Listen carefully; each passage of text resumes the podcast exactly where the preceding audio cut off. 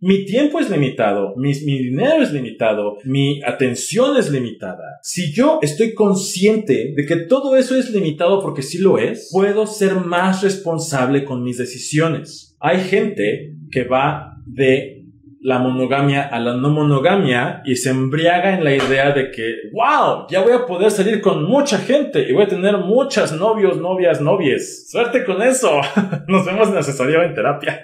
Porque, ¿qué crees? O sea, puedes tener 300 novios, novias, novias o 300 parejas sexuales. Pero neta, ¿quieres? Porque hay que atender todas esas relaciones, güey. O sea, no es como que ya los tengo y ya.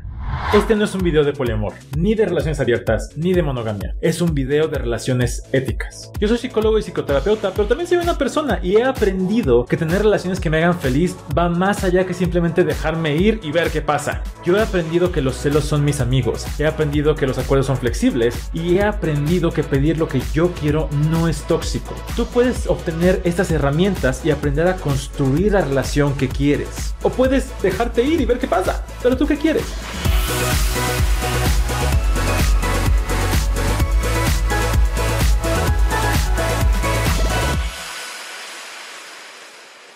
Pensar que el amor es escaso y que solo hay una persona que puedes amar toda tu vida puede ser un gran problema.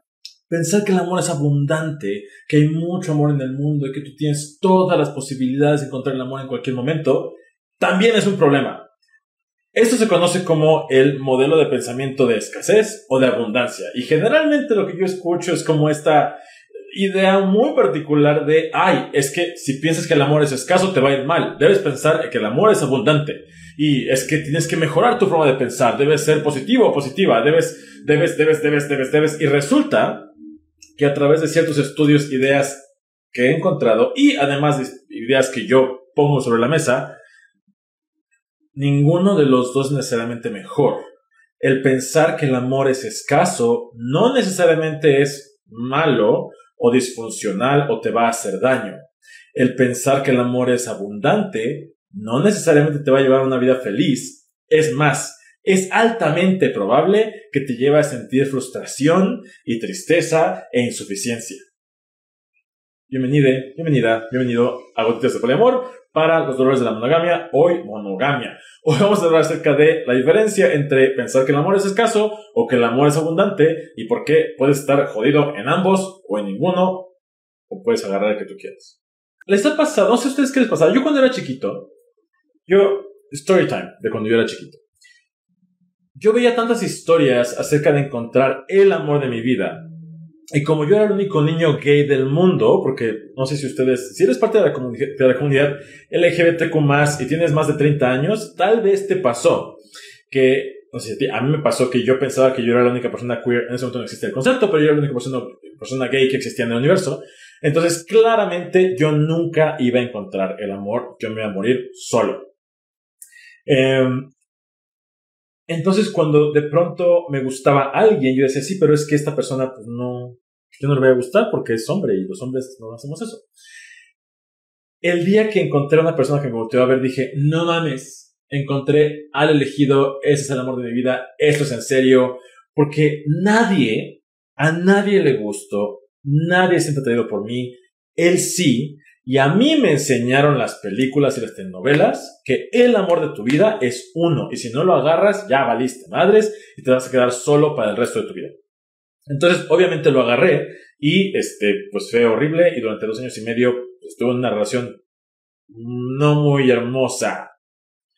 Pero yo no lo dejé porque dije, a ver, si yo dejo a este, ¿qué tal que el siguiente está más culero? O sea, sí, mis amigas me decían, ay Jaime, tú no te mereces eso, déjalo, este, ay, segunda story time. Eso es, esta historia me gusta mucho porque es el momento, el momento en el que yo me di cuenta de que mi mamá había aceptado que su hijo es gay. Em, antes de este novio, este, este primer novio, yo conocí a una persona em, en una iglesia, pero en una iglesia gay. Entonces, todo bien. bueno, no, no, El caso es que este, me enamoré de él, él como que también de mí, por circunstancias este, que les platicaré en un live más apropiado. Eh, no podíamos tener una relación él y yo. Yo sí quería, él también quería, pero al final dijo no porque circunstancias. Yo regresé destrozado, este, era el amor de mi vida, era la primera persona que me iba a amar en toda mi vida y pues no se pudo, entonces claramente voy a morirme solo. Eh, yo tendría como 17 años probablemente. Aparte consideren que era un mundo muy diferente hace 20 años, verga, 20 años. Este, no, no había tanta cosa en el internet o información, o no sé, era todavía más difícil. Entonces yo llegué a mi casa y lloraba y lloraba y lloraba. Y mi mamá me abrazó y me dijo, o sea, ya, había, ya había salido del closet como un año antes, más o menos, un año y cachito antes, pero era este proceso de que mis papás como que lo aceptaban, como que no lo sabemos. Y en ese momento mi mamá abrazó, me abrazó y me dijo, me vio que estaba muy triste.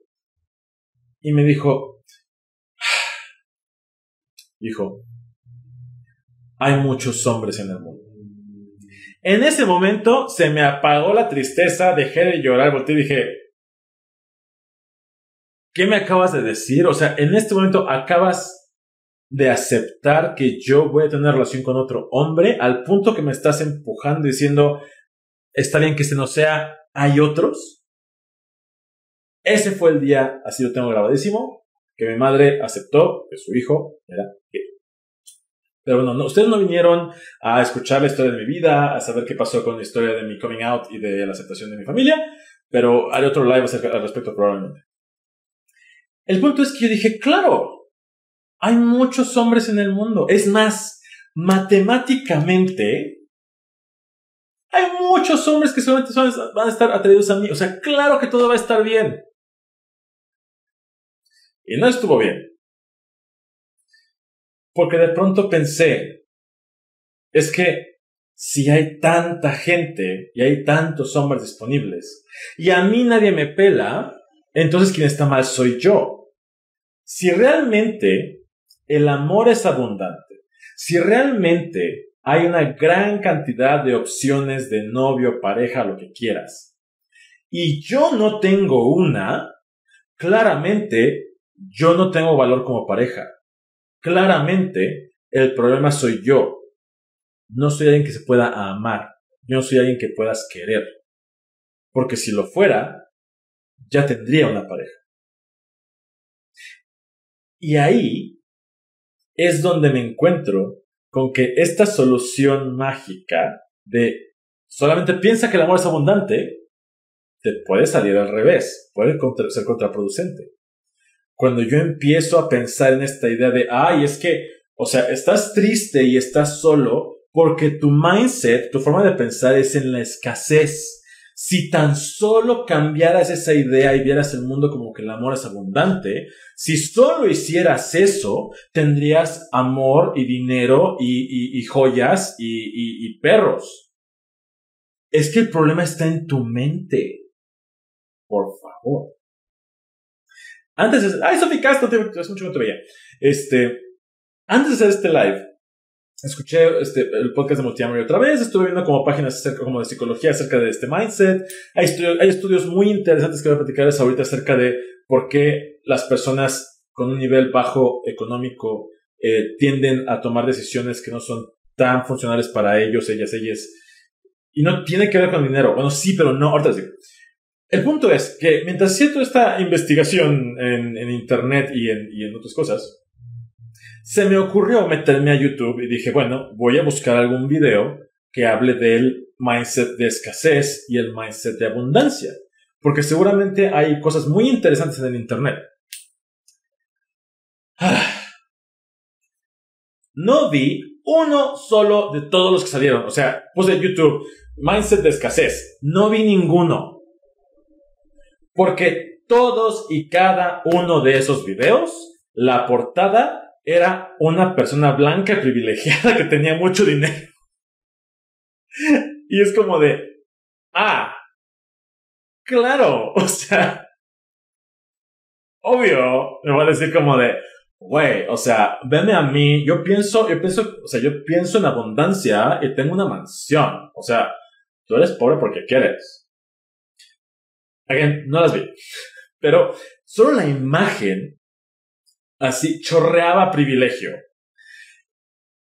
y me rehusé mucho, o sea, dije, no, no, no, no quiero ni verlos. Y entonces eso me llevó a un, eh, a un libro que estoy leyendo. Nada, es una novela, tipo Hunger Games, pero justo lo leí hoy, ese capítulo lo leí hoy. Y había un... El punto de este libro es que es un grupo de gente que invocó como a un ser multidimensional que supuestamente les da fama y fortuna y mantiene que todo su linaje eh, sea muy exitoso. Pero lo que tienen que hacer es sacrificar 14 personas a este ser cada 7 años para mantener su estatus socioeconómico.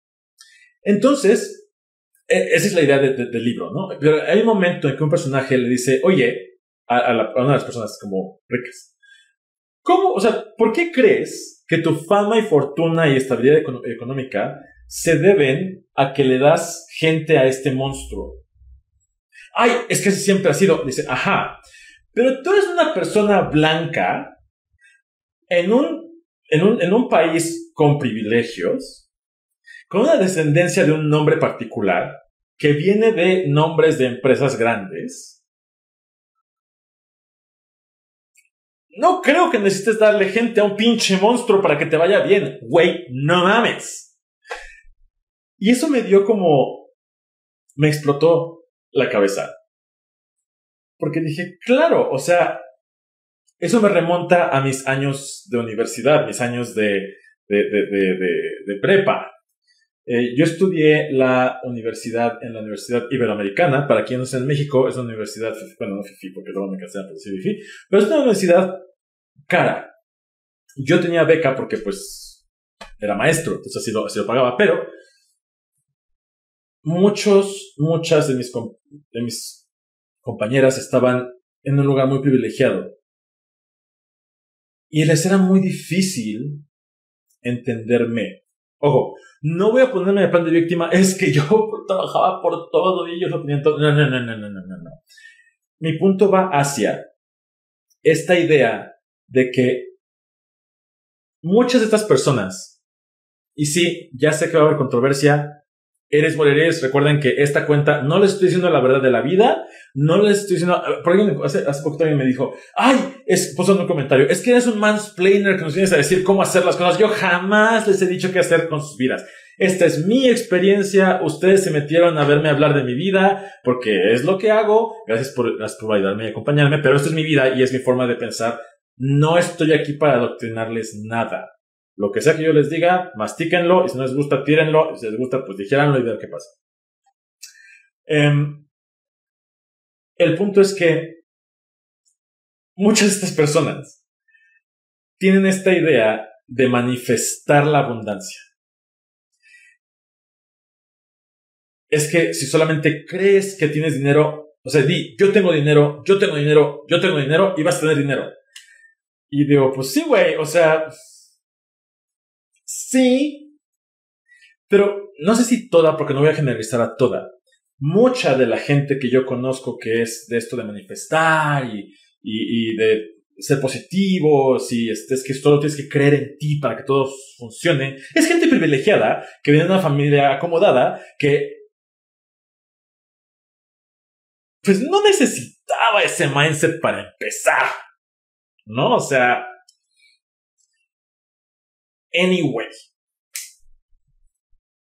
¿Por qué no le funciona esto? Ya sé, Jaime, ¿a poco eres economista? Ya van a empezar. Jaime, ¿eres economista o psicólogo? Ajá. Pues a nadie le voy a dar gusto, entonces yo voy a hacer lo que yo quiera. Me gusta. Eh... Ah, Exactamente, Kasui, eso es lo que, para allá voy, exactamente. Dice, lo del tema de personas con bajos ingresos tienden a tomar decisiones poco acertadas, se relaciona con las necesidades no cubiertas y se priorizan de otra forma a sus gastos, pero no solo es eso. Y ya sé que estoy hablando mucho como de economía, economía, estoy hablando, estoy siendo shady con gente, pero eh, lo voy a traspasar a relaciones románticas, lo prometo. Em, hay, unos, hay estudios que pueden, pueden encontrar en el podcast de Multiamory, ellos hablan mucho de esto y citan estudios que yo no voy a citar porque no ustedes no vienen aquí a una plática académica. Eso lo pueden hacer cuando yo dé pláticas en otros lados.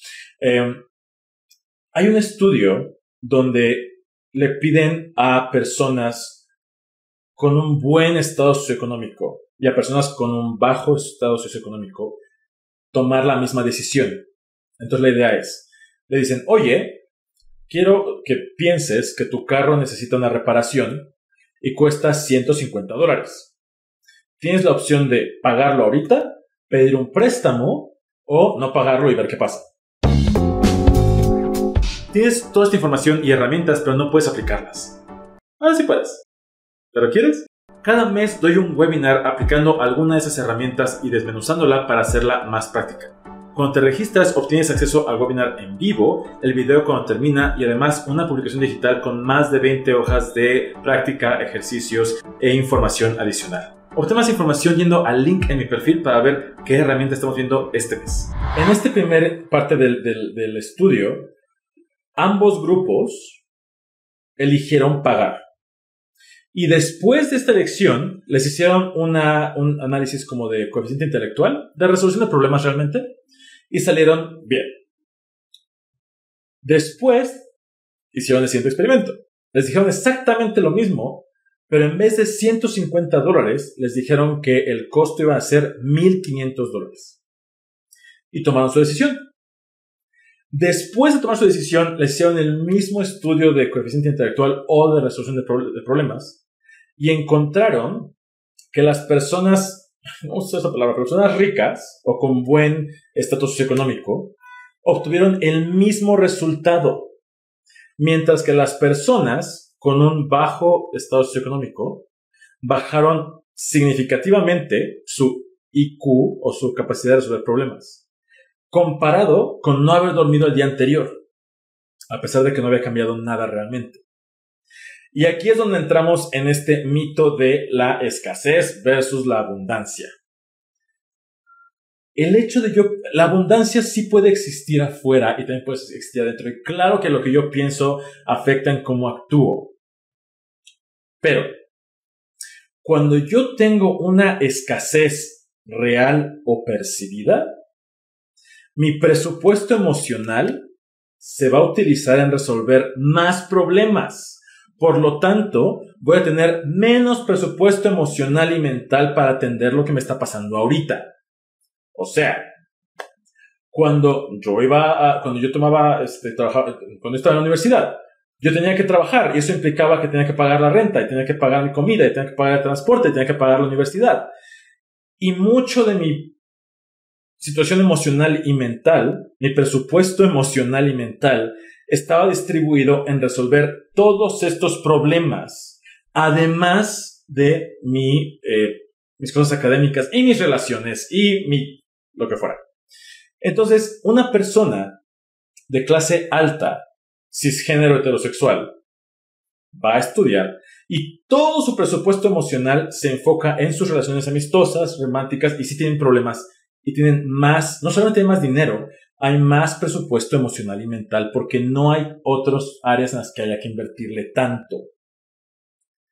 Como persona queer o persona LGBTQ, de entrada, nosotros llegamos a un lugar y ya le estamos invirtiendo a pensar, híjole, Aquí puedo enseñar mis uñas, qué puedo decir, cómo lo voy a decir, cómo estoy parado, me están rechazando, me van a matar, me van a hacer daño.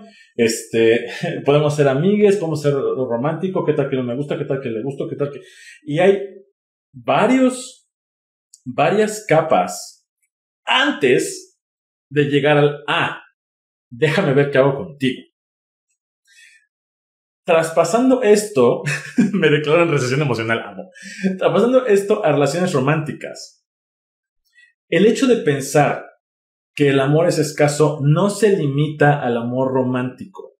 Sí, es cierto que si yo empiezo a pensar que, no sé, la, monogamia tóxica, la monogamia no es, tóxica por sí sola. La monogamia es perfectamente válida. Y lo voy a decir como 500 veces ahorita porque luego dicen, es que Jaime critica la monogamia. No. El mindset monógamo que nos dice, solo puedes amar a una persona y esa persona tiene que ser para toda la vida y tiene que ser todo para ti, le pone mucha presión a la relación. A veces por eso es, ay, éramos amigos, amigas, amigues, nos llevamos tan bien, empezamos a andar o nos casamos y de pronto hubo problemas por nos llevamos tan bien porque le pusimos más presión a la relación porque resulta que ahora tú tienes que ser mi único y específico. El entender esta parte del, mindset, de esta ideología de, escasez, me puede ayudar a desmenuzar esto. Y decir, bueno, o sea, la verdad es que puede que yo crea que hay, que existe el amor de mi vida. También es súper cierto que yo a mis 36 años llevo como 10 amores de mi vida o más. Entonces digo, bueno, entonces igual y no. Igual y si hay más de uno. Igual y si tengo esta relación, no me voy a quedar solo abajo de un puente. También puede llevarme a dejar de pensar que me gustas, te gusto, es que tenemos que ser novios ya. O sea, no mames, tenemos, o sea, si me gustas y te gusto, te tengo que, frase de los noventas, te tengo que llegar. Este, entonces, ya, ya que te llego, ya podemos andar, porque si no te vas a ir con otra persona, porque si no, si no es, entonces otra vez está esta presión en la relación. Todos estos puntos, claro que vienen de un mindset de escasez, de pensar que el amor es ahorita o nunca. Y eso puede ser un problema. Sin embargo, el otro lado tampoco está tan padre. Porque si yo creo que realmente hay miles y miles y miles de opciones, y no tengo que preocuparme porque el amor es demasiado abundante, entonces no voy a preocuparme por estar con mi relación y echarle ganas a mi relación porque, pues, güey, si te vas, fluye. Yo fluyo, todos fluimos, o sea, todo cool. No quieres estar conmigo, cool. Hay alguien más. Yo no quiero estar contigo, ve con alguien más. O sea, relájate un chingo. El amor es abundante. Vive en alto. Hay una, hay una frase que, que leí en uno de sus artículos, creo que de Psychology Today, no estoy seguro, eh, que decía, cuando todo está disponible o cuando todo es abundante, nada es urgente.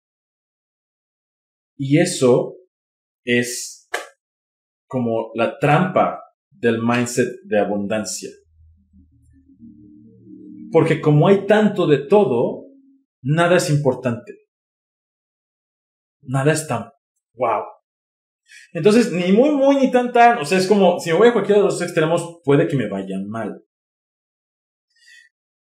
Tener el mindset de escasez puede ser muy beneficioso en varias relaciones. Porque uno, si yo estoy consciente de que si hay cosas limitadas, mi tiempo es limitado, mi, mi dinero es limitado, mi atención es limitada, mi energía sexual es limitada, si yo estoy consciente de que todo eso es limitado porque sí lo es, puedo ser más responsable con mis decisiones. Hay gente que va de la monogamia a la no monogamia y se embriaga en la idea de que, wow, ya voy a poder salir con mucha gente y voy a tener muchas novios, novias, novies. Suerte con eso. Nos vemos en asesoría en terapia. Porque, ¿qué crees? O sea, puedes tener 300 novios, novias, novias, o 300 parejas sexuales, o 300 amigas, amigues con derechos. Pero neta, ¿quieres?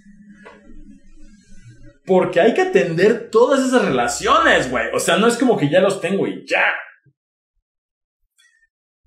tu energía, tu tiempo, tu amor. No tanto el amor tal vez, pero cómo expresas ese amor va a estar limitado.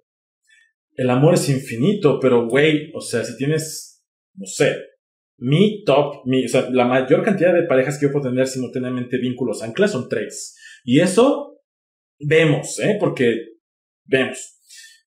Por el tipo de relación que yo quiero tener ay Jaime, yo tengo 10 novios y están súper bien todo. Puede ser que tengas 10 vínculos cometa, ¿no? Y que dices, bueno, o tengo un, ancla y 8 cometas y un satélite.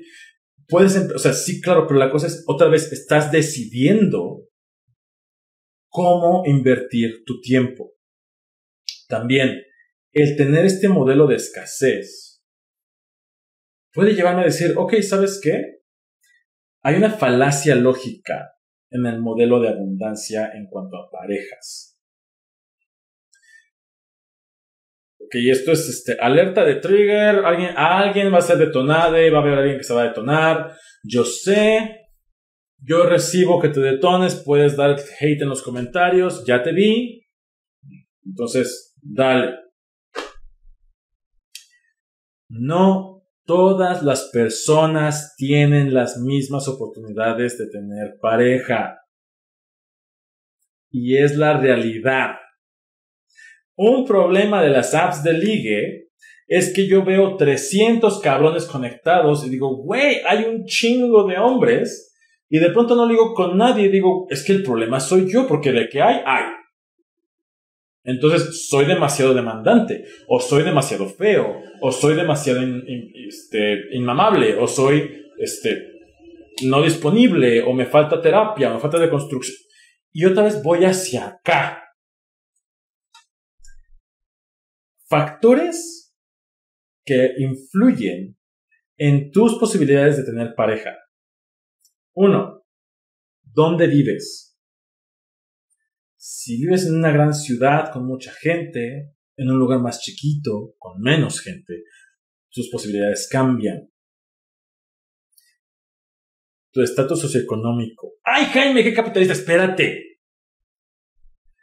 Entre más tengas que trabajar para vivir, menos tiempo vas a tener para ligar, para salir con gente, para dedicarle a una pareja. Y además, recuerda que si tus presupuesto emocional y mental está enfocado en poder pagar tus cuentas, es altamente probable que te sea más difícil poder conectar, vulnerarte y resolver los conflictos que trae una relación, porque toda relación trae conflictos. Siguiente punto. Tu género, tu sexo y tu orientación sexual y tu expresión de género. Todas esas cosas afectan en tus probabilidades de tener una pareja. Y ya que descartamos todas, o sea, ya estadísticamente ya bajó un chingo, o sea, está cabrón. Ahora, aparte, alguien que sea compatible contigo, aparte, alguien que te guste, le gustas, y aparte que quiera el mismo modelo de que tú, es güey, entonces no hay tantos. O sea, entonces, eso de que hay tantísimos hombres en el mundo, sí, pero no sé. Al modelo racional. Simplemente hay, eh, eh, hay una cosa súper paradójica de ser una persona no monógama. Pareciera que cuando eres una persona no monógama, deberías tener más oportunidades de tener pareja. Eso no es cierto, es exactamente lo contrario. Cuando yo digo soy una persona no monógama, mis oportunidades de pareja se reducen un chingo porque es otro filtro, además de todos los que ya tengo, que tienen que gustarle a los hombres, y tiene que gustarle a los hombres de cisgénero, y tiene que, tiene que gustarle un hombre con una expresión de género un poco fluida, y tiene que gustarle una persona pública, y tiene que gustarle a alguien que le gustan los perros, y tiene que gustarle, y además tiene que gustarle un modelo no monógamo al menos para poder hablar de eso. Güey, o sea, ya. Y eso explica que a veces yo puedo pasar tiempo sin salir con nadie. Y le agregamos aparte porque así como, así como con el dinero y la religión y el fútbol, cosas de las que no se hablan suficiente para mi gusto, también depende de los estándares de belleza hegemónicos. ¿Qué es eso? Los estándares de belleza socialmente aceptados. Yo me meto a una app de ligue y honestamente yo estoy muy consciente de que varias partes de mi ser físico entran en estándares de belleza hegemónicos. A mí no me gusta la gente como yo. Entonces, a mí me busca gente que se ve como yo y a mí no me gustan, entonces está más jodido el asunto. Pero otra vez, el problema es que yo absorba eso y me culpe a mí mismo de que yo no puedo encontrar el amor porque yo estoy mal. No, hay que ser realistas un modelo de escasez puede ayudarme a ser realista y decir, a ver, la neta es que no es cierto, no tengo 3, millones de opciones en mi ciudad, la verdad es que no. Si yo realmente me pongo a pensar para vínculo ancla, ¿cuántas posibilidades tengo yo, Jaime, que me dedico a esto y que tengo un alcance y que la gente me conoce? Son muy pocas. En mi caso, por ejemplo, yo no salgo con gente que me sigue en redes. Entonces, ya valí verga. Esto me puede ayudar a ser mucho más realista y ser más compasivo conmigo. A menos a mí me pasa. Porque digo, ah, entonces no se trata de que no estoy vibrando alto. Porque sí, faltan cosas.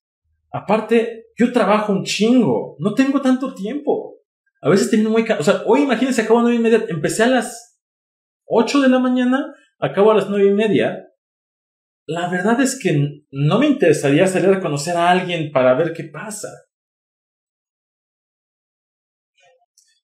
Entonces, este modelo de escasez puede tener ciertos beneficios también. El problema del modelo de escasez es cuando yo creo que todo es un, a ver, alerta de concepto ñoño, pero lo voy a explicar. No sé qué tan ñoño sea. Vi un, video un TikTok hace rato que decía que los, los geeks y los nerds ya somos los chicos cool. Entonces no sé si esto ya sea cool. Este. que lo funden. Em, el problema del modelo de escasez es cuando me lleva a pensar que la vida es un juego de suma cero. Jaime, ¿qué es eso? Un juego de suma cero es donde hay una cantidad limitada de cosas. Y si tú tienes una de esas cosas, yo no tengo esas cosas. Es un pastel. Hay 10 rebanadas de pastel. Y al final, cuando se distribuyan todas las rebanadas de pastel, deben quedar cero rebanadas disponibles. Entonces, si somos 5 personas y hay 10 rebanadas, idealmente 2, 2, 2, 2, 2. Si tú tienes 3, le estás quitando una a alguien. La vida no siempre es así. De hecho, las relaciones románticas no necesariamente son así. Pero pareciera que sí mucha gente que yo veo que entra en la no monogamia cae en esta idea de que el amor es un juego de suma cero. Si yo tengo dos parejas y le digo a él que lo amo, te estoy quitando a ti amor, como si fuera pastel. Entonces tengo que quitarle amor para que yo esté otra vez y estamos como, como si no hubiera suficiente. Y de ahí muchas veces vienen los celos. Esta idea de es que si a ti te gusta alguien más, yo voy a perder algo.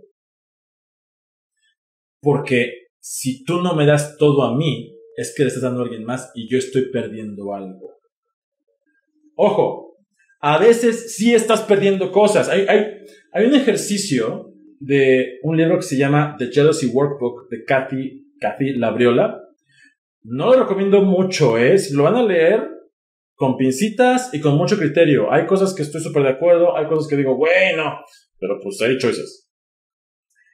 Este ejercicio está padre y es para revisar si tus celos son de algo que está pasando afuera o si es algo que viene de adentro. Ojo, cualquiera de las dos es perfectamente válida y real. El hecho de que mis celos vengan de adentro no los hace menos válidos y no los hace una cosa tóxica enferma. Lo que hace es, tengo que revisar qué necesito yo y pedirlo. Si yo determino que mis celos vienen de afuera, entonces el trabajo está afuera, pero ambos son igual de válidos. El ejercicio está así. Si quieren hacerlo, si, tú estás... No, déjenme ver cómo informarse. ¿Acaso tú tienes celos? Es que tu pareja no te hace caso, pero no sabes si está siendo tóxico, tóxica, tóxica. ¿Te gustaría saber si tus celos están basados en lo que te está faltando o tal vez en un trauma de la infancia o una herida de la infancia o un apego? ¿Acaso tú no sabes si realmente puedes pedirle más a tu pareja o si es cerca de lo que tú necesitas de forma interna? No te preocupes, aquí está Jaime de Gotas de Polemor y voy a darte una, ya se me acabó la idea. El punto es que si tú estás en esa situación, este, te voy a dar cuatro preguntas. Para estas cuatro preguntas, la respuesta es sí o no. No hay más o menos, es sí o no. Si te pediste el webinar de cómo aprender a diseñar tu relación, o cómo abrir tu relación, o cómo poner límites firmes y amorosos, no puedes acceder a esa información ya. Ah, sí puedes. ¿Pero quieres? A pesar de que el webinar solo está disponible cuando te registras en vivo, la publicación digital sí está disponible aún. Cada publicación son 20 o más hojas de práctica, ejercicios e información adicional para que puedas utilizar estas herramientas en la vida real. Checa el link en mi perfil o la descripción de este episodio para poder ver qué herramientas están disponibles hoy. Pregunta número uno. En tu relación de pareja hay un recurso muy importante y muy especial para ti. ¿Sí o no? Ejemplo. Ok. Eh, tiempo con mi pareja. Ver una serie. Viajar con mi pareja. Tener sexo con mi pareja. Eh, casarme con mi pareja. Tener una casa. Vivir juntos, juntas, juntas. ¿Sí o no? Pregunta número dos. No nos hemos desviado. Entonces explico por qué. Eso tiene que ver con el mindset de, escasez. Pregunta número dos. Alguien más quiere ese mismo recurso. O sea, hay otra persona que también quiere tener sexo con tu pareja, o también quiere tiempo con tu pareja, o también quiere vivir con tu pareja, o también quiere casarse con tu pareja, o también quiere tener seis perros con tu pareja. ¿Sí o no? ¿Sabes qué me ¿Sí o no? Pregunta número tres, y aquí es donde entra el módulo de escasez no hay suficiente de este recurso para que las dos personas tengan lo que necesitan. ¿Sí o no? Ahí es donde puede ser la primera traba. Ah, a ver. Pues, por ejemplo, tiempo con mi pareja. Yo quiero estar 24 horas con mi pareja, pues no, no es suficiente. Pero yo le digo, no, no mames, yo quiero tener 3 días a la semana con él. Y la semana tiene 7 días. Pues sí, por el sexo. Por ejemplo, si mi pareja dice yo solo puedo coger una vez al día, entonces, este, pues a ver, vamos a turnarnos. Si yo quiero coger contigo todos los días, entonces no hay para las dos personas. Pero muchas veces, cuando yo me detengo en esta pregunta, me doy cuenta de que es que sí hay para todos y todas. No más que me da miedo que no haya. Y número cuatro, en caso de ponerte en competencia directa con esta persona, tú perderías. ¿Sí o no? Si usted contestó sí a las cuatro preguntas, o sea, a las cuatro super sí, quiere decir que hay algo afuera que realmente está escaseando. O sea, si es, me estoy perdiendo algo, hay algo en mi relación que no está siendo suficiente y necesito renegociar. Porque no es que el mindset de escasez esté en mi cabeza, es que realmente estoy perdiendo cosas. Por ejemplo, cuando yo empecé a, salir con Ricardo, yo, Marco y yo habíamos dormido juntos durante seis años, literal, todos los días. Cuando yo empecé con Ricardo me dice, ese quiero dormir contigo. En ese caso, si Marco quisiera dormir conmigo todos los días, híjole, ahí sí me voy a dividir entre los dos. Y aparte yo quiero dormir solo, entonces entre tres personas no es un mindset de escasez porque yo tengo trauma porque soy, entre comillas, pobre. Es que realmente hay una cantidad limitada de este recurso y hay que, hay que distribuirlo y es importante ver qué necesitamos y qué no necesitamos. En ese caso, a mí me ayuda a tomar decisiones. Si yo digo que no a cualquiera de esas cuatro preguntas, es que probablemente sí está en mi cabeza, pero es igual de válido e importante. Échenle un ojo al live de Los celos son amigos y Polyhacks, cómo gestionar los celos. El punto está en, no está bien tener un, mindset de, de abundancia. Tampoco está bien, entre comillas, tener un mindset de escasez. Porque ambos tienen sus pros y sus contras. La cosa aquí está en saber qué quiero yo y qué necesito yo. Por un lado. Dos, reconocer si realmente hay escasez y si realmente hay abundancia. Hay gente que inmediatamente parte de es que yo no estoy vibrando alto. Güey, igual no hay con qué vibrar. O sea, igual realmente no hay.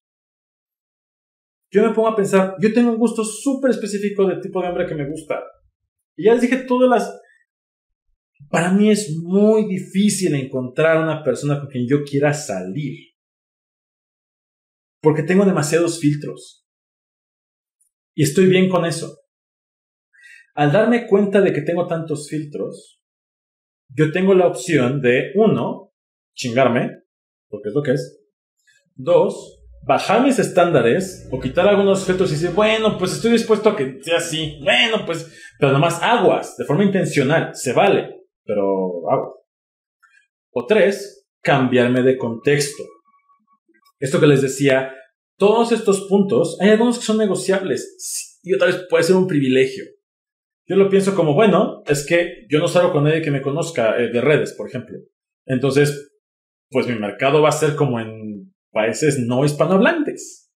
No me voy a ir a Estados Unidos o Canadá o a Japón. Eh, uh, o a. Este, pero porque puedo. Ahorita. Antes no podía hacer eso, entonces me chingo.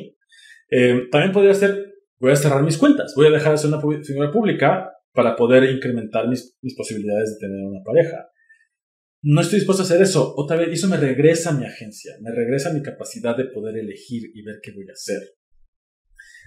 La idea de 640 personas.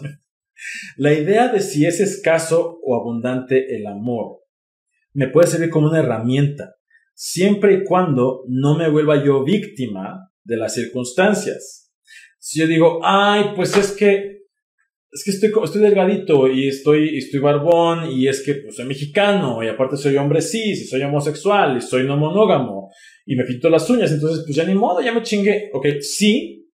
Y en este lugar, ¿qué puedo hacer con mi agencia? Recuerden que la agencia es mi capacidad de actuar, donde sí me puedo mover, donde sí puedo hacer cosas. Hay una idea que creo que es, a mí se hace muy dañina y he dejado de pensarla, este de tú puedes ser lo que tú quieras, tú puedes ser todo, tú puedes ir a donde quieras, tú puedes... No es cierto. Yo sé que las películas nos vendieron esa idea, yo sé que quisiera yo confiar en que yo puedo hacer lo que yo quiera hacer. No es cierto. en el mundo real hay limitaciones, hay circunstancias. Yo estoy limitado para muchas cosas. Ahora, ¿esto quiere decir que no puedo hacer nada? No, porque entonces me voy a otro extremo platicaba con alguien hace poco acerca de esto, esta idea de yo di clases durante 17 años y me gustaba mucho, mucho, mucho, mucho. Yo estaba, o yo me, me, puse a trabajar en una empresa porque yo tengo problemas con autoridad, no me gusta. Entonces, yo era muy feliz dando clases y dije, es que nunca voy a hacer cosas que quería hacer, como teatro musical y como dar conferencias o hacer una maestría. Y de pronto tuve la oportunidad de hacer la maestría, de pronto empecé a hacer esto y mi vida cambió cabrón, súper cabrón, y me encanta. ¿Eso quiere decir que yo puedo hacer lo que yo quiera? No, porque elegir una cosa significa renunciar a todo lo demás. Al yo decidir tener esta cuenta, ser terapeuta, eh, dar conferencias, hacer colaboraciones, ser una monógama, estoy renunciando a ser un actor de teatro musical y a dar clases y a ser monógamo y a este, tener una pareja, a tener hijos porque no quiero tener hijos. El yo elegir, hay una, cita de, de una serie de libros que me encanta, His Dark Materials de Philip Pullman, que lo, expresa precioso. Está un personaje y dice que imagina tomar una decisión como que hay, enfrente de él hay una infinidad de velas prendidas. Cuando él tome una vela, todas las demás se van a apagar. Todas. Y es esta idea de cuando yo elija un camino, voy a renunciar a todos los demás caminos. Eso a veces me da miedo. Cuando pienso, es que qué tal que, y ahí es donde está el problema. ¿Qué tal que uno de los otros era el mejor? Ninguno era el mejor. Y tampoco ya se acabaron. Porque cuando siga con la vela voy a encontrar otras 300 mil millones de velas. Y poder elegir una nueva. Y otra nueva. El extremo es el problema.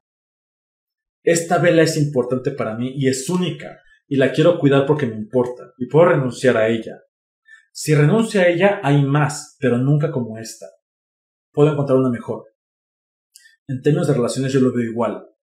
Cuando yo elijo tener una relación con alguien, como persona no monógama, renuncio no a todas, sino a varias, porque puedo tener hasta dos o tres tal vez, pero no más.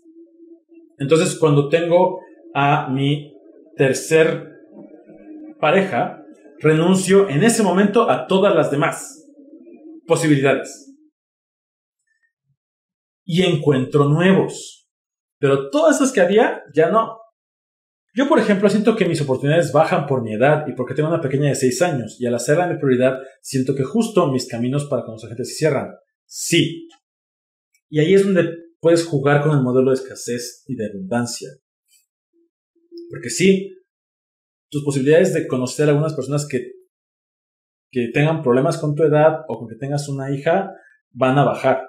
Pero también es cierto que si tienes claro esto y tú dices, es que yo quiero conocer a alguien que, que le guste por la edad que tengo y porque tengo una hija, entonces puedes empezar a conocer desde ahí. A mí lo que me pasa es cuando yo tenía esta idea de que nunca voy a conocer a nadie, le decía a mucha gente que sí porque no quería quedarme solo. Y luego no quería que se fueran porque ya estás aquí, no te vayas, no te, amo, pero la verdad es que ni quiero estar con él porque somos súper incompatibles.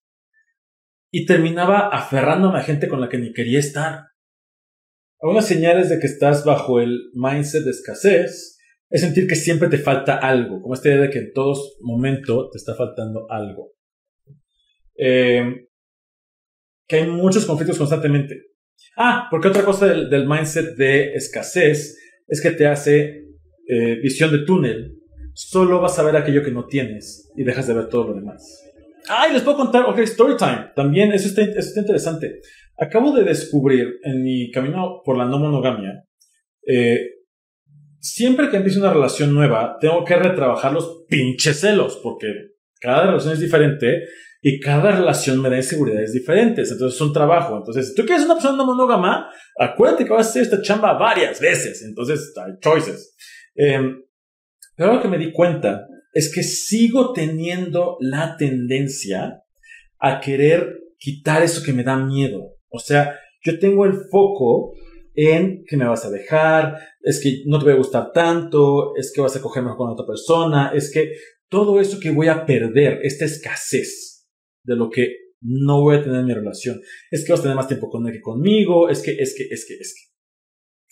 Y algo que a mí me sirve, me, sirve y lo confirmo, cuando de pronto digo, sí, esto todo es cierto.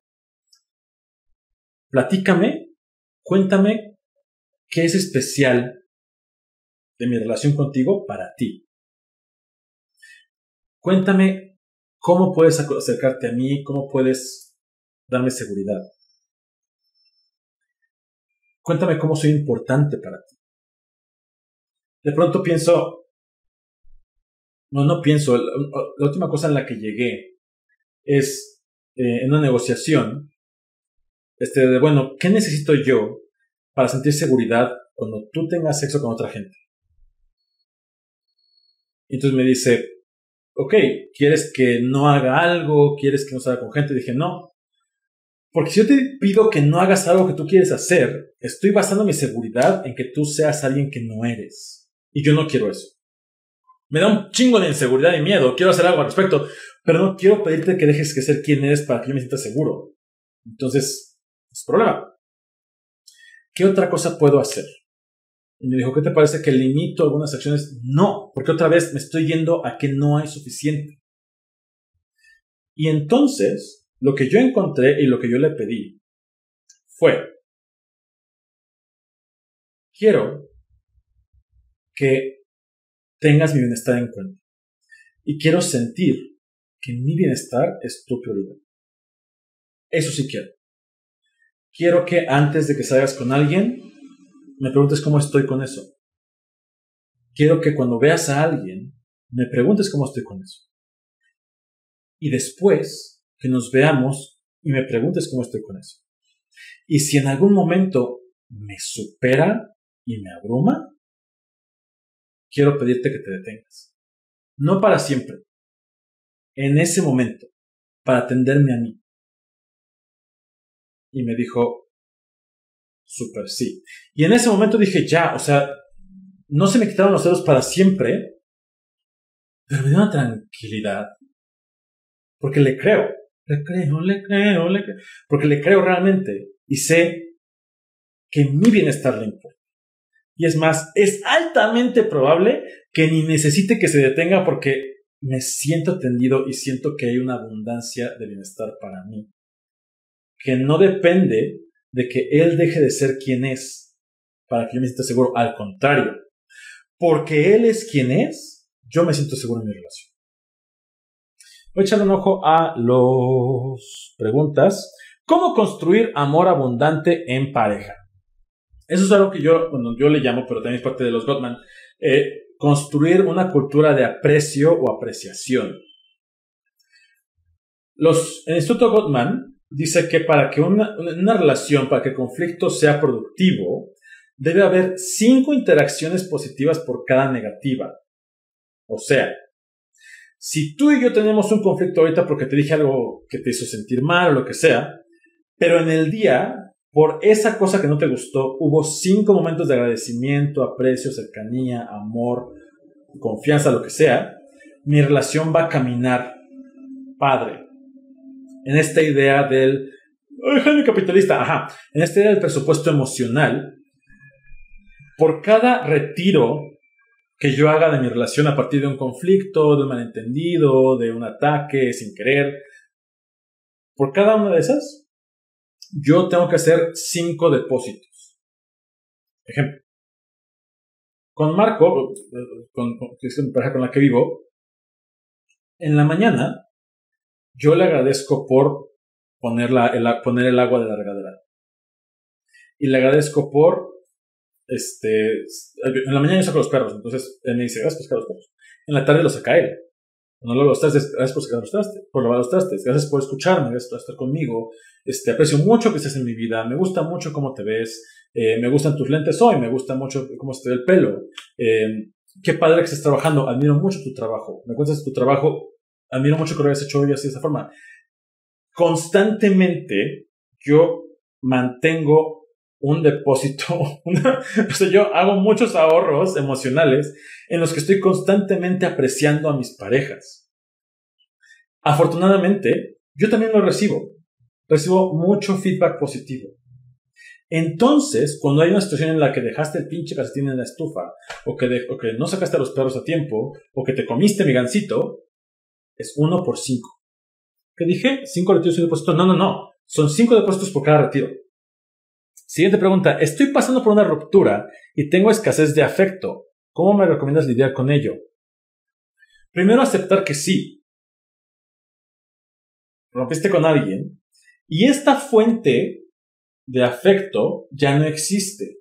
Por lo tanto, si hay una deficiencia de afecto, la fuente donde sacabas tú este recurso desapareció. Puedes empezar a encontrar otras fuentes de este afecto. ¡Ay! Jaime, pero no tendría que ser autosuficiente, no está nadie. No, no eres una isla, eres un ser humano. Y los seres humanos necesitamos conectar y compartir.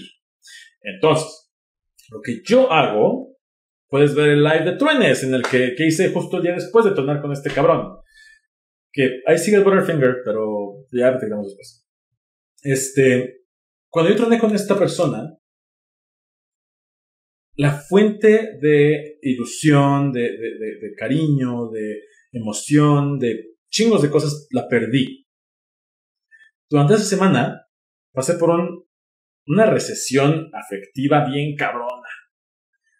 Y empecé a tomar eh, afecto de mis otros recursos, porque ustedes lo saben, pero yo tengo muchos amigos, amigas, y tengo este, a mis parejas, tengo a mis perros, y tengo, les tengo a ustedes. Hay momentos en los que yo empiezo a tener, no lo sustituye, no, pero empieza a darme al menos un presupuesto emocional diferente para poder lidiar con esto.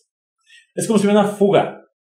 Pues necesito seguirle llenando, se va a seguir fugando. Voy a seguir sintiendo que se me va porque se me está yendo parte de mi vida.